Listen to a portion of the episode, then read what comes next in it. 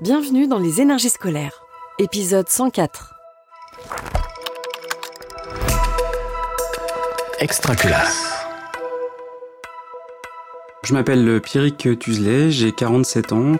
Je suis directeur d'école depuis maintenant 17 ans à Angers. L'école, on en parle beaucoup, mais est-ce qu'on l'écoute vraiment? Les énergies scolaires. Les méthodes qu'on utilise pour un, meilleur euh, accueil des familles, c'est euh, déjà un entretien préalable avant la rentrée, où on prend euh, le temps de, les questionner, questionner leur rapport à l'école, quels sont les liens également avec leurs enfants, pour ensuite avoir une, vigilance particulière sur des problématiques d'apprentissage ou, choses comme ça qui pourraient venir résonner par rapport à ce qui a pu nous, être dit lors de l'entretien préalable. La famille, enfin, en 2023, évidemment qu'elle a, elle a plus la même connotation. C'est deux adultes qui viennent avec un enfant à accompagner. Donc ça peut être voilà, des couples hétéros, des couples homos, ça peut être une maman solo, un papa solo, ça peut être aussi un grand frère ou une grande sœur qui, qui accompagne, qui, qui participe à l'accueil de l'enfant à l'école. Pour mener à bien les entretiens, on utilise euh, un outil, donc c'est un guide, euh, un guide d'entretien. Le guide que qu'on utilise, c'est un guide qu'on a fait. En fait, euh, c'est pas un outil institutionnel. Le guide, c'est où en êtes-vous dans la relation avec votre enfant? Est-ce que vous rencontrez des difficultés? À quoi jouez-vous avec lui ou elle? Quelles sont vos attentes avec l'école? Donc des choses très très concrètes, hein, mais aussi des choses plus personnelles ou où là ils sont amenés à beaucoup plus se livrer que euh, donc voilà. Mais il faut un peu aller euh, un peu aller les chercher quoi. Le guide est pas suffisant en fait. C'est vraiment plutôt dans l'entretien euh, être très attentif à ce qui se ce qui se passe euh, dans, dans la relation. Je m'en souviens euh, d'une fois où euh, donc j'ai toujours un coin jeu là dans le coin de mon bureau où les enfants peuvent aller jouer pendant que je suis avec les parents et puis cette petite fille, euh, enfin au début de l'entretien, pardon, elle allait jouer euh, et tout. Et puis, euh, à un moment, j'ai commencé euh, à poser des questions sur la relation. Euh, la maman a commencé un petit peu à, à émettre des difficultés. Et tout de suite, euh, la petite fille est venue sur ses genoux, euh, comme s'il fallait euh, venir. T'inquiète pas, maman, tout va bien. Enfin, quelque chose de cet ordre-là.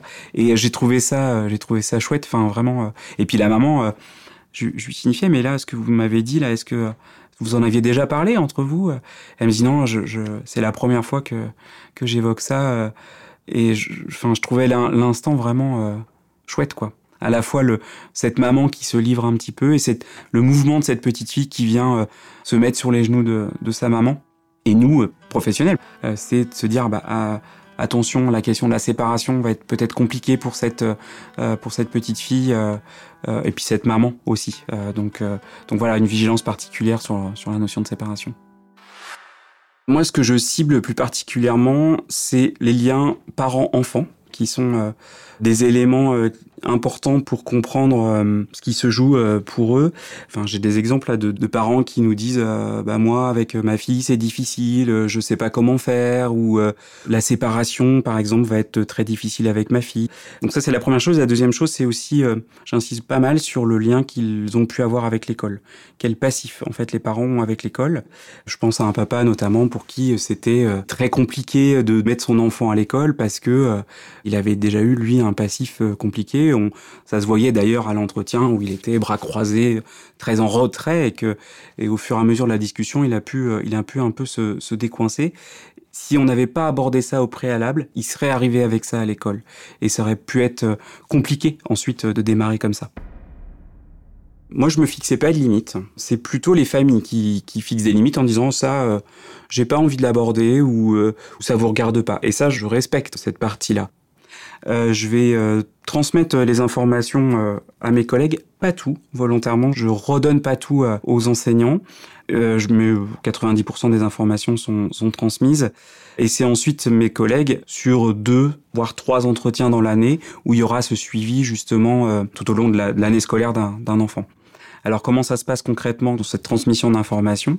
Euh, c'est qu'il y a une réunion en fait avec les enseignants de maternelle pour euh, dire bah voilà euh, j'ai accueilli telle et telle famille voilà où en est l'enfant euh, sur des choses très pratico-pratique, hein, de propreté, d'autonomie, mais aussi le contexte de, des relations familiales pour l'élève.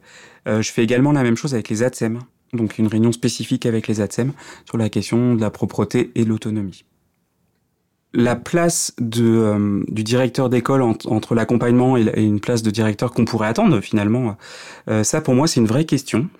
Euh, j'ai pas forcément euh, là les éléments de réponse. Chacun a une vision du directeur d'école, donc finalement moi j'ai envie d'incarner ça plutôt dans une, une place d'accompagnant. Qu'est-ce qui m'a amené à, à changer ma pratique professionnelle au cours de mon parcours? Moi, j'ai pas eu un, un, passif extraordinaire avec euh, avec l'école. Je me suis dit, qu'on pouvait pas faire sans les familles et qu'il fallait absolument faire avec, et que euh, en ayant euh, des informations au préalable, on pouvait améliorer notre prise en charge c'est aussi euh, une manière de rencontrer différemment les familles plutôt que dans une posture d'autorité, une posture de, gestionnaire. C'est de se dire que bah, le directeur d'école, il a aussi une place. C'est pas celui qui va recevoir uniquement pour euh, euh, pour rappeler les règles ou quoi que ce soit, mais quelqu'un sur qui on peut s'appuyer pour pour être mieux avec l'école parce que moi c'est mon c'est mon boulot en fait que les les élèves et leurs parents soient bien à l'école quand les familles ont été questionnées après ce, premier entretien, là, juste avant la rentrée, euh, certains ont pu dire là, je me sens accueilli dans cette école, je me sens bien. Moi, ça m'interroge toujours ces trucs-là, ça, ça me donne envie, c'est passionnant en fait, euh, parce que chaque famille, les 180 familles sont différentes et je trouve ça euh, professionnellement, moi, ça m'a enrichi, ça m'enrichit encore d'être en contact avec avec autant de problématiques et c'est, enfin, c'est vraiment chouette quoi. Ce que ça m'apporte à titre personnel, c'est des rencontres permanentes en fait avec les familles. Émotionnellement aussi, moi ça m'est arrivé d'être vraiment euh, touché émotionnellement euh, sur des entretiens. Euh, moi, c'est ce qui me fait lever le matin, quoi. Savoir que je vais rencontrer des familles, qu'elles vont livrer des choses, que je vais pouvoir les accompagner dans un processus en plus. Enfin, c'est pour ça que je fais ce métier. Vous venez d'écouter un épisode des énergies scolaires. Si ça s'est bien passé, n'hésitez pas à laisser un avis sur votre plateforme d'écoute. À bientôt sur Extra Classe. Une production Réseau Canopé 2023. Extra Classe.